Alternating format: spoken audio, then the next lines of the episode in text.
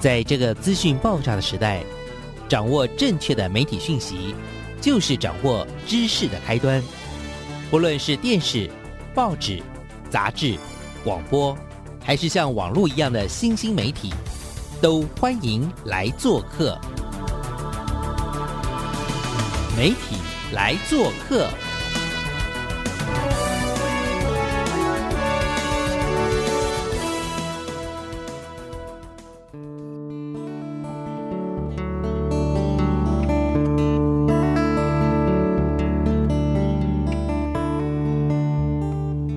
小事，欢迎来做客，我是主持人小黄老师。各位空中的好朋友，大家早安！很开心每个礼拜一的上午啊，都在空中跟所有的听众朋友呢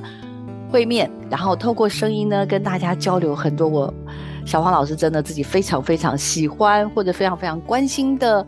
呃，媒体大小事。那这礼拜呢，要带大家去认识什么样的特别的朋友？不知道大家记得吗？我们上个礼拜呢，其实有机会采访到了富邦文教基金会的冷冰总干事，然后他是我们这个节目的老朋友，那他就跟我们聊到了富邦做了好多好多的事情。但是小黄老师非常非常关注的，就是也很谢谢富邦啦。那他们在这个这三四年当中呢，开始花了很多的心力，关注在这个所谓的儿少的。呃，产业的发展，然后当然就是，尤其是在台湾的这个儿少节目的自制的部分，呃，付出了很多很多的关心，也当然不是只有关心，也有所谓的行动的部分。所以当天有聊到的孵育计划，不知道大家有印象吗？今天呢，我就要延续这个孵育计划这件事情，跟大家继续聊下去。今天的这个故事呢，我自己觉得很特别。这个人物，我们今天的受访者呢，他其实非常非常的年轻，然后他的大名叫做郭新莹，郭郭。那原本原本他是大学是学中文的，那研究所呢就是念了所谓的广电相关的科系。不过在研究所时候，通常可能就是比较偏理论了哈。所以这个我们的郭郭呢，他就持续的在这个修习研究所的过程当中呢，也有机会去四处走动，然后呢也有机会去更看见这个世界的广阔，以及呢去了解在这个创作的过程当中，到底应该有一些什么样的不一样的视野。那郭郭很开。开心啊，他在这两三年开始投入了儿少节目的制作，因为他原来呢做比较多是商业方面的拍摄跟制作，那在纪录片上面。也着力很深。那小黄老师很开心有这么棒的伙伴加入了儿少的这个产业的这样子的一个，不只是研发，也就是所谓的孵育计划的部分哈。那很开心，我们今天特别邀请了郭郭来到我们的节目，然后请他跟我们分享哦。他马上马上要，应该算是已经几乎完工的哈，叫做《登山总动员》这个节目，请我们的新颖，也就是郭郭制作人，跟听众朋友打个招呼。大家好，我叫做郭郭，然后我本名叫郭新颖的，然后我是《登山总动员》的导演，然后制作人是有另外一个伙伴叫陈平佳这样子。因为我本来就是学中文的嘛，其实研究所念的虽然是广电，但其实比较在偏做理论，所以我其实对影像实作经验其实是很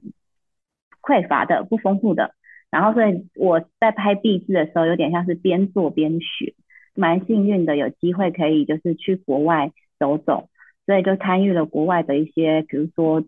学生剧组啊，然后他们怎么拍摄，他们有哪一些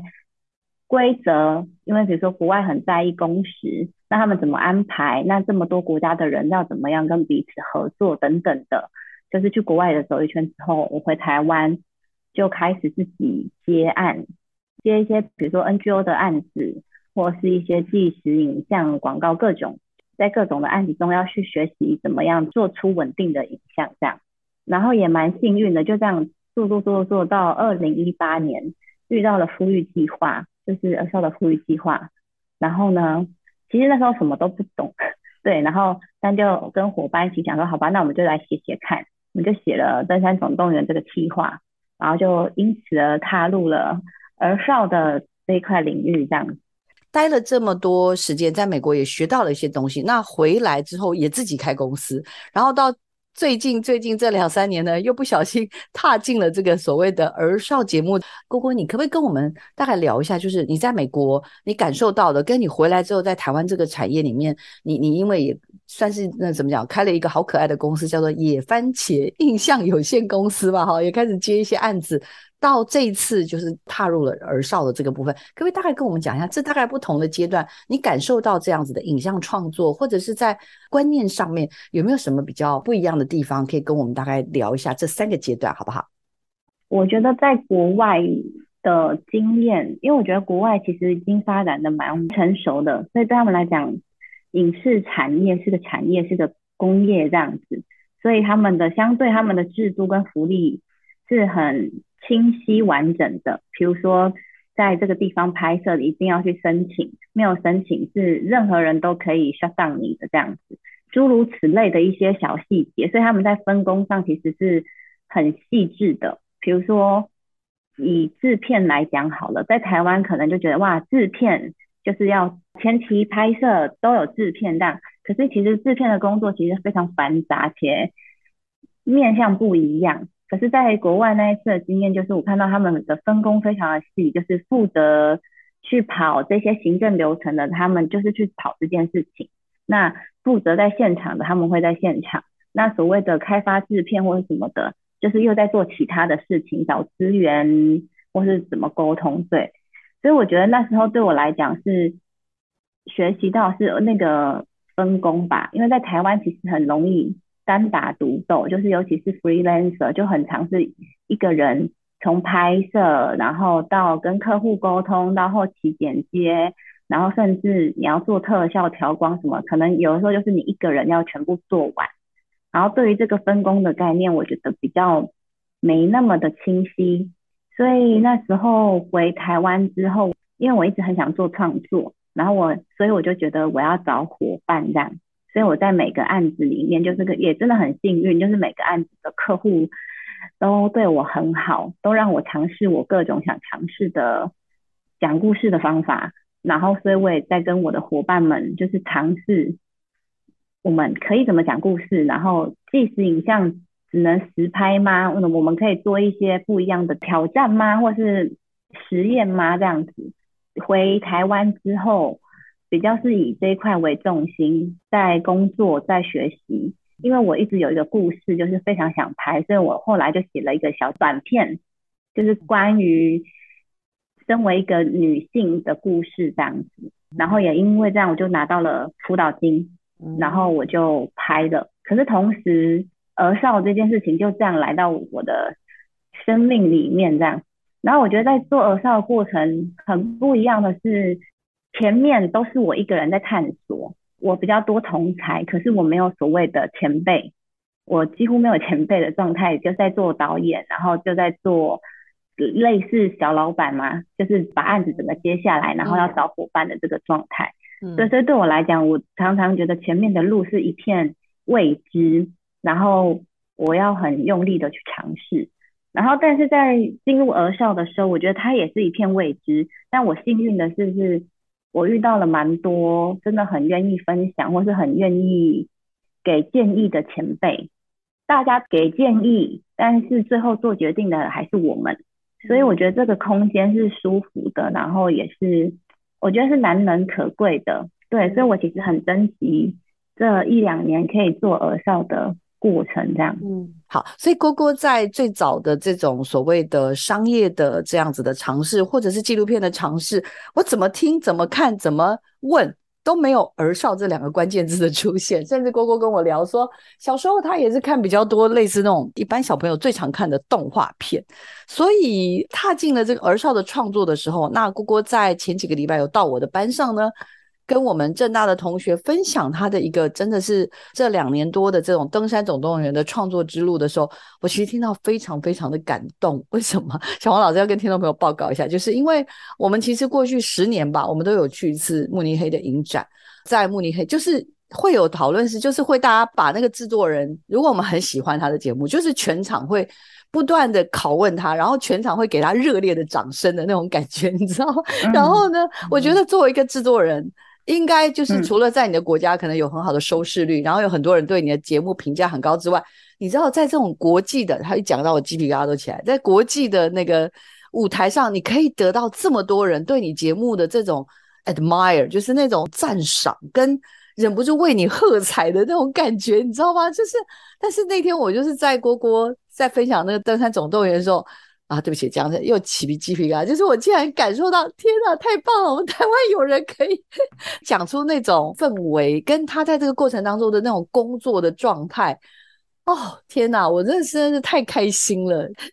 我自己也蛮多感动的，尤其是跟小朋友互动，嗯，因为我们十集节目嘛，然后有二十个小朋友，然后其实二十个小朋友的样子都长得很不一样。我发现小朋友有一个很，我觉得很闪亮的特质，就是他们真的会把你讲的每一句话收到心里面去，这样跟他讲的每一个承诺或者是每一个答应，他们都真的会记得很熟。对我来讲，就是哇，我跟小朋友讲的每一句话，对他们的影未来都可能有任何的影响。这件事情对我来讲很重要，因为他就提醒了我说，我为什么想要做这个节目。因为其实我不是登山咖，坦白说，嗯，对，但是我会想要做这个节目，是因为我很在意每个小朋友他们的长相是不一样的。我知道大家都比较喜欢讨喜的，所谓讨喜可爱的小孩，但我相信也有很多的小孩，可能在事实上他们确实不是那么容易亲近，或是不是那么容易靠近。可是我觉得对我来讲，他们也都很可爱。然后我希望透过这个节目去呈现不一样的小孩子的样子，就是我不想让小孩长得有一个很正确的样子，我希望他们可以很自在的做他们自己。所以这比较是我继续做这个节目下去的很大很大的动力吧，就是很想告诉小孩说，你们长什么样子都没有关系，你们都是值得被看见，然后值得被爱。就算真的你比较难靠近也没关系，你总是会遇到愿意跟你靠近的人，这样。好美哦，哈哈哈哈！感觉上就是不管如何，我们都愿意等你，对不对？等你准备好了，愿意跟我们分享你的世界。登山总动员这个节目，因为呢，我要跟听众朋友报告一下，两年多前小王老师也是评审，所以当时我看到的登山总动员，跟我前几个礼拜看到的其实有好大的差别。到底这个节目一开的想法是什么，以及现在它最后的样貌是什么？应该说一开始其实是我的伙伴，就是另外一个制作人，他就是跟我说，哎，他跟有小朋友的家庭出去爬山，他觉得小朋友看到的东西都很不一样。然后他觉得很有趣这样子，所以我们其实这个是我们一开始的起始点。所以那时候我们本来是想要跟一个家庭一起去爬山，这样记录他们互动的过程啊，小孩子的发现啊等等之类的，包罗万象。然后这个计划写出去之后，哦，我们那时候还想说，为了就是我们其实也会很焦虑，说如果只是纯记录，会不会很像活动记录？那是不是我们要设定一些关卡啊，设定一些游戏之类的？所以我们那时候真的是满满的，就是我们的脚本就是有关主、有家庭，然后有要做的任很多很多事情这样。然后所以那时候就是前辈们给的意见就是说，哎，这个东西好像太大了，然后小朋友的自主性可能会不见。然后其实那时候我我们对于小朋友的自主性这件事情还是很模糊的，就是没有自己的很清楚的定义。我自己会误会。反正他就玩他的，做他的，这样就是一个自主。但回到影像上，我觉得这份自主，他要如何让观众可以理解，我觉得是另外一件事情。所以后来就是也是因为有因缘际会，我就是也是到一堂课，然后遇刚好遇到了就是红炉他在分享，所以我就也是刚好带着企划案，我就是去问他说，请问这份企划案到底出了什么问题？为什么拍不成？因为我们也去试拍了。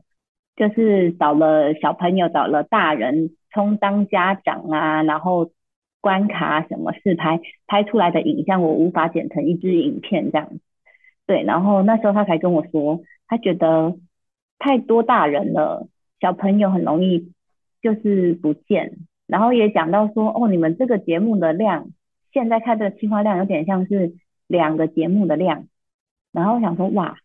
是哦。那我们要回去想思考一下这件事情，然后所以我就又回去看了一下我们之前试拍的影片，然后确实在这个过程中，我觉得大人也搞不清楚现在什么状况，因为就是要配合拍摄，然后小朋友又确实被吃掉了，就是他们不见了。然后，所以我们后来就决定说，好，那我们们不拍大人了，我们不要以一个家庭为主，我们以小朋友为主，重新修改了，算是设定嘛。然后另外一个最大的变化应该是说，本来就三林是一个游乐场，所以我们要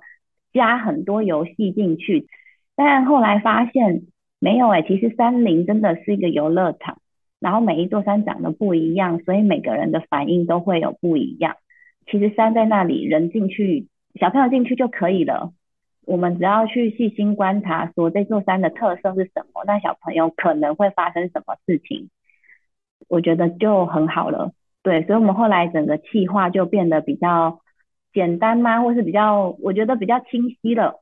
也是那时候大家，就是那时候有很多，因为富邦这儿很积极，就是会办各种媒合啊，各种跟前辈交流的机会啊。然后所以那时候就会常常听见，就是说要小题大做，小题大做这样。然后想说好，那我们要怎么小题大做？那就是两个小朋友，然后他们决定他们想要去山里做什么，他们有个想做的事情，然后我们就以这个为出发点，然后去拍这个节目。所以后来节目才会长这个样子。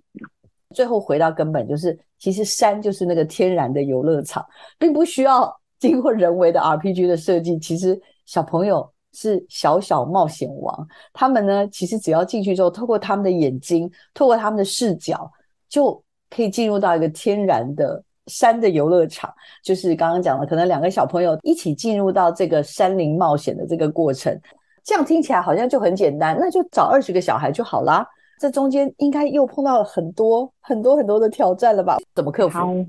我们一开始做的田野，一开始就是。因为我们一开始是要做家庭嘛，所以我们就是真的是家庭，然后去跟大家聊天这样。哦，好像透过预防或是访谈，我就可以知道这个人。我那时候是这么想的。我记得印象很深刻，发生了一件事情，就是我们就是带着我们这些填调资料，然后回到富邦，然后跟富邦的人开会，就说这个家庭。这个小孩子很可爱啊，然后他们会一起去做什么事情啊？怎么样怎么样？然后妈妈的理念是什么？怎样怎样怎样怎么的？然后副帮里面也有很多妈妈，就说说的跟做的会不一样。他当然现在是情况很有余韵，然后有就是可以这样跟你讲他的理想，但是真的遇到了妈妈真的是这样反应吗？然后我觉得这件事情留在我心中很深。就是对耶，我也很会讲，然后但是可是我真的在面对事情的时候，我做出来的决定真的完全跟我讲的一样吗？所以后来我们的填跳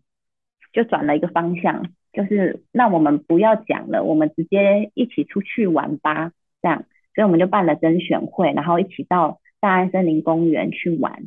请他们去观察大安森林公园有什么好玩的，然后请他们跟我们分享。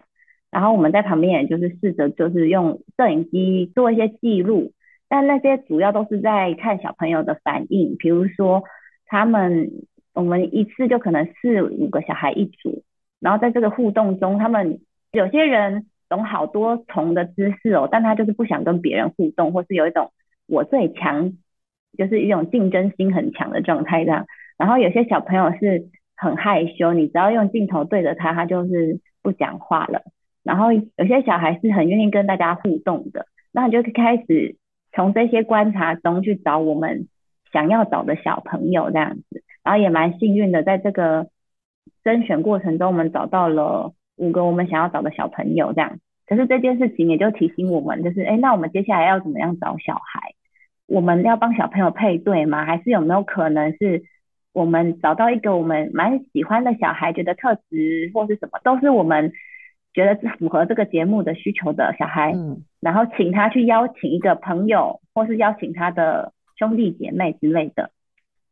然后我们发现这样事情就顺很多。小朋友之间本来就有他们自己的关系，所以我们主要的精力就会花在我们跟他建立关系，以及我们去了解他们两个人，而不用再花更多的时间要去协助他们建立关系，因为有时候那个真的是蛮缘分的事情，真的真的。原来叫做一家山口总动员，山里面玩 RPG 游戏的节目呢，最后变成是两个小朋友，这个要一起到呃，可能是山里啦，可能是一个指定的地方去完成一个任务。那通常基本上还是要跟山有一点点关系了哈。然后呢，呃，在这样子的一个转换当中，刚刚讲了，听起来好像哦好，找到小题大做的这样的一个聚焦，但再来就是要找小朋友，到底我们的小主角们在哪里呢？所以又很用心的办了甄选会嘛。然后，但是这甄选会又不是那种访谈，基本上最后就是直接到现场，直接到大安森林公园里面去玩。结果呢，甄选会的结果是三十六个孩子。只找到了六位哦，但是这六位里面其实已经有可以配对成功的。可是接下来郭郭跟他的制作人又面临到新的挑战是什么？是那剩下的孩子在哪里？还有以后要怎么样去让这个节目能够生生不息？然后其实其实好像是不是还有一些新的可能性？这个真的就是不断不断要面临的挑战跟考验。还有还有更重要的是。从一个商业的节目，我刚刚一直在问他说：“你觉得这趟差出来的旅程，到底对你来说意义是什么？”哎，郭郭自己心里有一番很美好的说明，我实在太喜欢了。我跟他说：“你等一下一定要跟听众朋友分享，因为我听了实在太感动了。”就是我们怎么样透过我们自己生产的故事。去处理在这个土地上发生的事情，让孩子在电视里、在影像里头看得见自己，是非常重要的自信心跟文化信心的来源。我们其实看到了非常非常大量的国外的精彩的儿童节目，但当我们在寻找给国小孩子观看的东西的时候，我们能够找到的自制其实是非常少的。也就是在我们的国内的节目里头，属于孩子们观看的东西，其实不到八 percent，大概就是七 percent。排除卡通之外，我们连一 percent 都没有。我们的境外节目在儿童的部分，其实大概有八十五 percent。你们就可以想象，当我们在选片给国小的时候，那个处境有多么的困顿。所以我们想要透过富裕计划去回应这些事情。让孩子看见孩子，让大人某种程度也透过跟孩子学习，他看见这些孩子怎么样找到他对于这个世界的探索，他对于这个世界的感受，解决他的困境的方法。我觉得这是很重要的。嗨，大家好，我是郭心怡。我觉得儿少节目非常重要，因为我觉得一个人的成长过程最重要的阶段就是在小时候。如果在小时候我们能给孩子很好的爱、很好的尊重、很好的多元的东西的话，我觉得小朋友长成的过程是是会是一件愉快的事情。这样，我觉得儿少节目有两个面向，一个是可以去理解小孩子的一个入口，可能可以理解小孩子原来他们其实不如我们自以为想象的样子这样子。然后另外一个是。种种子的概念吧，就是让小朋友在他们心中种下一个可能性，就是不管是对于他想做的事情，他想成为的人，我觉得儿少节目对我来讲就是是这两个面向。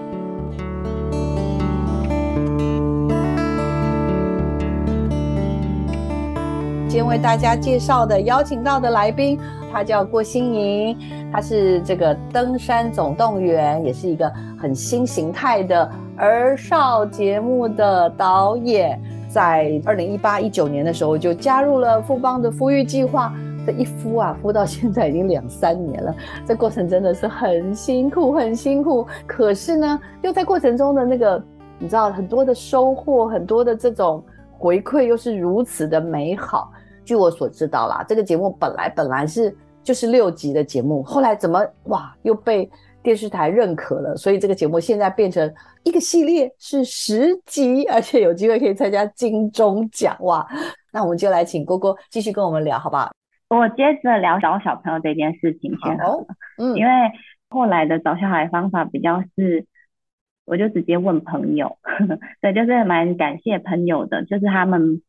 介绍了蛮多对小朋友，就是兄弟姐妹。我觉得都很刚好，因为他们也有一些是共学团出来的小朋友，跟在体制内的小朋友其实不太一样。我觉得他们的学习状态啊，或是现阶段他们给人家的状态就是不同，那我觉得是一个新的方向，所以我们就往这个方向去了。这样子有一个印象很深刻的，我蛮感动的，就是因为我们都会问他们说，哎，你们想做什么，或是想要去哪一座山，或是什么之类的，就会想办法去把这个东西找出来。然后有一集小朋友就是真的很认真的回家想了他到底想要做什么。然后，所以当他告诉我说他想要去山里捡垃圾的时候，我真的快哭了。他真的去做他的功课，然后他真的去思考说，那他进山想要做些什么事情？倒不是说捡垃圾是个美德，我觉得好棒这样，而是他真的去思考，然后真的去跟另外一个伙伴去讨论这件事情。然后，所以我们后来的小孩比较是以这个方法，就是也蛮顺利的，就是朋友介绍朋友，一个介绍一个，然后我们后面小孩就。就找齐了这样，所以孩子们的找法就从一开始的试镜啊、甄选会，变成一个所谓的滚雪球的方式，对不对？哦，就是一起再找找看，说哦有没有很合适的小朋友，然后那它的来源就有各式各样的新的可能性。这十组小朋友，我大概稍微看了一下，因为前面我看了几集，第一集是七星山的那两个小女生，好可爱哟。第二集是那天我看到的啊，两个小男生也是很闲，他们征服合欢山的故事啊，超妙的。而且我我其实看的时候很替他担心，就是他到底会不会要下山？那这个能不能破梗？不能，让让听众朋友自己看好了。好了，应该是让你也慢慢有信心，对不对？这个节目可以慢慢做下去，对吗？我觉得每一次都是新的开始，因为每一对小孩真的都很不一样。然后，因为我们刚刚有提到说，我们本来只拍六集嘛。但因为后来，因为因为我们的顾问就是变课台的经理，就红露这样，他就蛮喜欢我们的节目，所以他就有跟我们商量说，那要不要再多拍四集，然后就是他们课台来做主要的制作出品方这样子，所以我们就合作了。所以也因为这样子，我们就是必须要去找会课语的小朋友，所以这个又是另外，我觉得又是另外一趟旅程了。因为我刚好有朋友在美农。有认识的家庭，然后他们是以客语为自然语的互动这样子，嗯，然后所以，我我就去想要去认识他们，然后他们家里有三个小朋友，然后其中就是姐姐跟妹妹，我本来想是想要邀请姐姐妹妹一起上山这样，但是刚好他们正在历经兄弟姐妹的那个冲突状态这样子，所以他们其实一开始不太愿意跟彼此去爬山。就是他们说好啊，可以爬山啊，但我想要跟别人这样。那时候就是有点哇，完了。可是我们需要会讲课语的小朋友，如果他们两个人分开的话，他们找的朋友都不会课语，那该怎么办？这样，所以那时候花了蛮大的力气去理解他们到底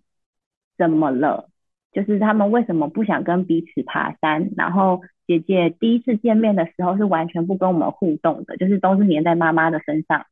然后一直说他不想爬山啊，怎样怎样的。然后我想说，到底发生了什么事？大概妈妈就大概讲了一下，就是因为妹妹是一个就是比较活泼外向的小朋友嘛，所以很容易引起大家的注意这样子。对，然后姐姐就会有点闹别扭，就是会觉得每次都是她被注意到，或是妹妹就是很狗腿之类的这样，所以她也对妹妹会比较凶，比较不好这样。然后，所以妹妹也会觉得很奇怪，为什么我的姐姐不照顾我，然后我的姐姐都一直欺负我这样子。我就在想说，那我到底能做什么？因为相处起来其实是，我觉得妹妹其实是很崇拜姐姐的，因为比如说姐姐要教我溜蛇板，妹妹都在旁边说我姐姐很厉害，怎样怎样的。对，然后他们其实也是会玩在一起，然后所以我就觉得他们的争执。可能是一场误会吧，或是对彼此可能有些期待不太一样，所以我那时候就想说，好吧，那我们一起来做一件事情看看，所以我们就一起去，刚好魏武营办了一个小朋友的市集，就是小老板市集，然后小朋友可以去摆摊，所以我就邀请他们去摆摊，这样子就跟他们一起筹备，你们要卖什么啊？店名要叫什么啊？然后我们要怎么布置这个摊位这样子。花了三天的时间吧，当然前面有很多试训，因为我也没有一直在美农，就试训啊、讨论啊，然后最后活动前三天我就下美农，然后跟他们一起准备这样子。然后在这过程中，哦，我才理解到，就因为会聊天，然后就才理解到，原来就是妹妹不想跟姐姐去爬山，是因为她很担心姐姐会在她跌倒的时候不会帮助她，她觉得姐姐不会帮她这样子。然后姐姐在意的点就是，因为他们平常会打架，所以姐姐在意的点就是，她觉得妹妹力气很大，她觉得这个是妹妹的强项，她不想要跟妹妹做一件事情是妹妹比较厉害的这样。所以当理解完这些，可是他们又一起去办了一个摆摊之后，他们其实玩的非常开心。就在这个欢愉的状态下，他们答应了我说，好，那他们愿意一起去爬山了。只是他们那时候有多邀请，本来多邀请一个朋友这样，所以我觉得这个过程对我来讲是印象很深刻的。后来妹妹要拍的时候，她刚好脚受伤了，所以后来只有姐姐跟朋友去了。哦，没关系，没关系。我觉得这个制作人做儿少节目，不是只有做节目。我刚刚听到是天哪，前面还有苦工哎，也就是小孩子。呃，本来就是处的不是那么的开心，然后在这过程当中找到他们之间可能的共同点，陪他们一起去完成一个小任务。我们的郭郭呢，真的很用心，花最多力气的事情，总是会让你觉得特别特别的温馨。我觉得每一集我都很感动，就是小朋友带给我的真的太多了。然后这刚刚分享的那个故事，我觉得最感动的部分是，当然是除了他们。因为有一个比较完整的互动，他们有变化，我当然真的很感动。但我觉得更感动的是，因为美眉后来没有参与这个节目嘛，因为她脚受伤了。然后妈妈跟我说，在她脚受伤的第一时间，她就说要跟姑姑阿姨说，我不能爬山了。就是她把这件事情放在她心里面，然后她很在意这样子。然后所以那时候。因为我们也有讨论说要不要等他脚好了再拍或者什么，但是因为我们有胶片的压力，所以可能没办法。所以就我觉得我很想知道他的心情，所以我就跟他约了一个视讯，这样就想说要跟他讲这件事情。就我们这次可能真的没办法等你，但等你脚好了，我们可以一起去玩这样子。想要跟他讲这件事情，然后我就跟他视讯，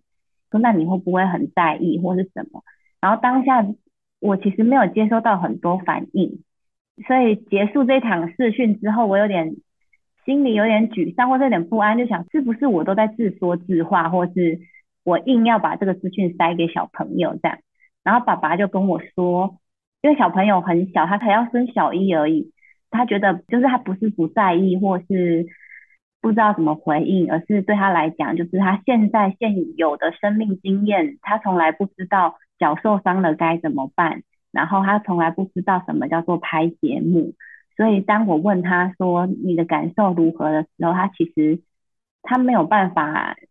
马上回应或是告诉你他的想法。但他真的很在意你们，因为他试训结束之后，他跟他爸爸说：“姑姑姐姐怎么穿上次来我们家一样的衣服啊？”就是他其实都有在注意你，然后把你放在心里面。然后那时候我才理解到，哦，原来是哎，就是有时候我很想跟小朋友沟通，或是我很努力的想要跟小朋友找到他们的语言，但有时候其实并不是这样子的。有的时候是小朋友现有的生命经验，他们能表述的，可能真的就是这一些。提醒我是我要顺这个流吧，就是小朋友回答出来的，或是不是经典名句，但这就是他们很真实的状态。然后我觉得这个才是这个节目最想要获得的东西。其实我也在看郭郭，就是后来有很多机会可以跟更多的年轻人或更多的工作者分享的，就是在做这个儿少节目里面，真的有很多很多的美角。呃，小孩子要怎么样让他们呃看得懂，而且相信。而且要怎么样确保小孩的所谓的自主性啊？啊，因为这次的这个节目真的就是现在最流行的叫实境节目嘛。那也就是说，嗯，也让两个小孩设计了一个任务，但是这个过程中有非常非常多可能会发生的事情。还有你里面有一个很特殊的部分，可能也可以跟听众朋友大概聊，像白棚，就是你有很多小朋友做完之后，你会把他们邀请到棚里面嘛，哈。好像你会放一些他们在爬山的状况啊什么这些，然后在那个摄影棚里面就会让两个小朋友很自然的聊天。这个也是我在国外的很多作品里面会看到，但是很容易让我觉得很感动的地方。来，先跟我们聊一聊，在这个部分你你为什么会有这些设计？白铜的概念应该是。就是本来的计划里面有一个树洞悄悄话的这个概念，就是我想要想要小朋友可以分享他们的心心里面的状态、心情什么的，这可能是我一直以来都很在意的东西。但是随着计划的滚动，我们后来选择在现在的节目里面以白棚的形式是呈现，是因为一来就是我在山里面的时间其实是有限的。就是小朋友的体能状态啊、专注状态等等是有限的。那如果我又要在现场做这个访谈，我觉得对小朋友来讲是非常吃力的。再来是，我觉得白棚，因为我觉得小朋友有很多的想象力嘛，就像一开始我们另外一个制作人就想了，小朋友的观察力都很特别，对，所以我想要有一个类似白板的东西，然后可以长出小朋友的想象空间，就他们想象什么。我就用动画去呈现他们的可能的想象的长相这样子。那在白棚访谈的时候，就是我刻意隔了一段时间才进行这件事情，是因为我觉得小朋友如果能看看那时候的自己，我觉得是一件很有趣的事情。就是所以我们会先把拍完的影片剪成一个比较顺的版本，就是有点像是这趟旅程。所有的事情都会有哦在里面，然后让他们看，就是我觉得这个距离是很重要的，能回看自己是一件有趣的事情。小朋友就会很自然有一些回应，对不对？然后就会讲一些很妙的话，就是 那时候到底我在干嘛？到底你那时候又在干嘛？对不对？对，我觉得也是一个热身嘛，因为对小朋友来讲，拍摄然后就是有那么多机器、那么多灯，其实对小朋友来讲是很陌生的状态，所以一起看影片对他们来讲是一个。比较好进入这个状态的方法，这样回望这两年多，如果要用一句话或者一段话来描述这段旅程啊，你会怎么回望？然后我其实也蛮担心，做完会不会从此以后再也不敢做儿少节目？来跟我们大家最后赶快分享一下你现在的感受吧。来，请，就是我希望这个节目不止对观众，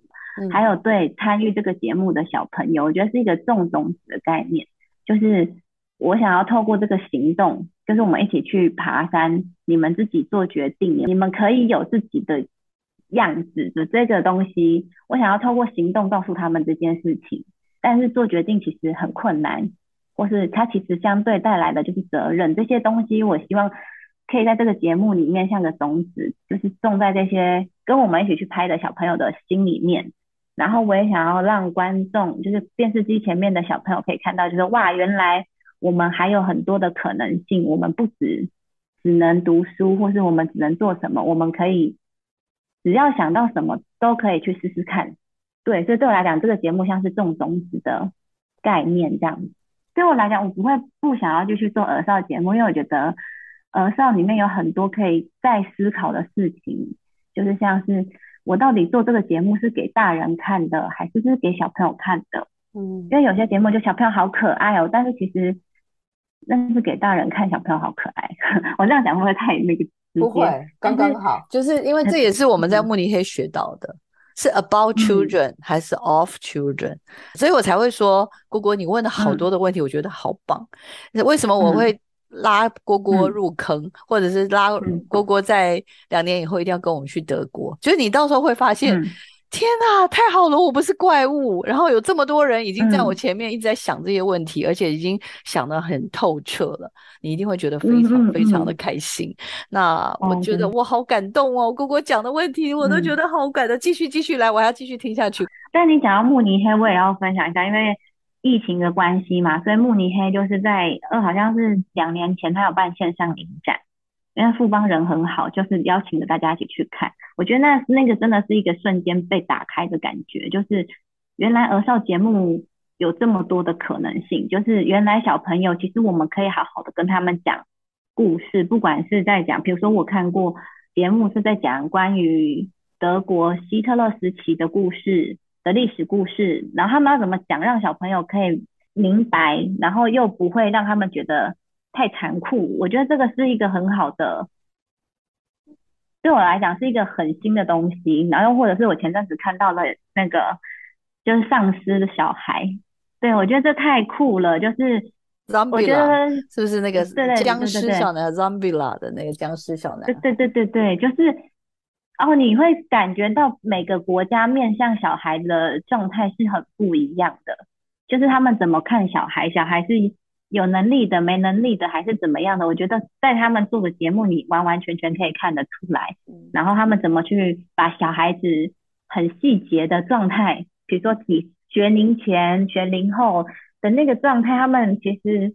是花很多时间在观察，然后做出很多不一样的节目。然后这件事情，我觉得绝绝对对打开了我对于儿少的想象，以及我真的非常敬佩。然后，所以我觉得很想分享的是说，在台湾的创作者，包含我自己，我觉得很可惜的就是没有意识到儿少这一块，它其实是创作的选项之一。就是大家可能想要创作，就会觉得哇，我要拍电影，我要拍怎么样的片子，要谈什么。但其实儿少本身它也是，就是它其实很精彩，然后内容很丰富，而且面向小孩，我觉得太多事情可以思考，可以去讨论了。对，就是我很想要分享，就是给我的朋友们，还有就是也在拍片的伙伴这样。嗯，真的听到全身鸡皮疙瘩又起来了啦！糟糕，每次跟果果聊天 聊到最后，就鸡皮疙瘩就起来了。蝈蝈太厉害了，而且我也相信听众朋友嗯今天第一次听到你的分享的时候，就觉得好有质感的制作人，然后也非常的开心。呃，有机会透过富邦的富裕计划呢，我们看见了一个真的是。新的机会，新的希望。刚刚最重要，你看我一直在拷问郭郭说：“蝈蝈，你会不会拍完之后要休息，再也不敢，再也不敢做儿少节目了？”还好，姑姑给我的答案是不会，她觉得很开心，然后也很嗯高兴了。我们的登山总动员几乎已经要完成了，预计在二零二三年的三月要跟我们所有全台湾的孩子们见面，也很希望我们所有的老师，我们这节目的听众很多都是老师、家长，也希望大家能够呃持续的关注，然后我们会有及时的呃资讯呢分享给大家。那当然，如果郭郭准备好了，可以继续再来我们节目跟大家分享，因为我觉得儿少节目的这一块。呃，这样子的一个创作真的很困难。呃，其实我前我们在前一集有跟大家聊了，很多人听到儿少节目就觉得，哎，拍小孩那很简单呐、那预算就先砍个七八折哈，先打个七折八折，或者是说，哦，这个小朋友的这个主题，那都没什么人看呐、啊，抱歉啦，就很多东西就会先打折扣，先牺牲。嗯可是对小黄老师来说，我我看过了这么多，不只是慕尼黑，会看到了很多儿少的这些工作者，我就会觉得。No no no，绝对是不是这回事？所以上礼拜我跟冷冰的结论是要乘一点五倍。哦，我现在听完之后觉得可能要乘以二到三倍。那嗯那不知道真的蝈蝈的想法是什么？来，请。哦，我这个我我真的得，我也想说，就是我觉得可能是因为我们刚好是做实境节目，然后我觉得预算真的是一件很很重要的事情，因为我们要考量的是小朋友的安全，大家的安全，然后这些都要做齐的话，我觉得预算绝对不是说哦，因为是小孩，因为很简单，所以就可以少，它反而是要做很细腻的规划。所以它需要的预算跟成本，其实我觉得相对真的是不低的。嗯，就是只要每次写到关于儿少节目，就是比如说每集拍完，我真的就是从头会谢一次，哈哈哈哈哈，伙没伴课错没台，错然后伙伴，没错，对啊，因为我觉得伙伴很重要。然后拍山的这个节目，我觉得嗯我们也尝试了很多，因为它其实其实我们的拍摄期真的很短，它不是说可以拉很长。嗯的时间，所以在这个山里面，我我们的伙伴要一直跑来跑去，我觉得他们很辛苦。对对，今天的媒体来做客呢，就到这边告个段落了。希望大家喜欢可爱的蝈蝈跟他的新作品《登山总动员》，而且我觉得这中间充满了爱，对孩子的爱，对孩子发自内心的尊重跟那个多元，我觉得这就是他整个的初心，是让我非常的触动的。好，我们请听众朋友呢就持续锁定我们的媒体来做客，我们持续为大家带来更多。很动人的故事、动人的人物，也希望大家喜欢哦。请听众朋友持续锁定我们的媒体来做客，我们谢谢大家的收听，我们也谢谢果果制作人，谢谢，拜拜，拜拜。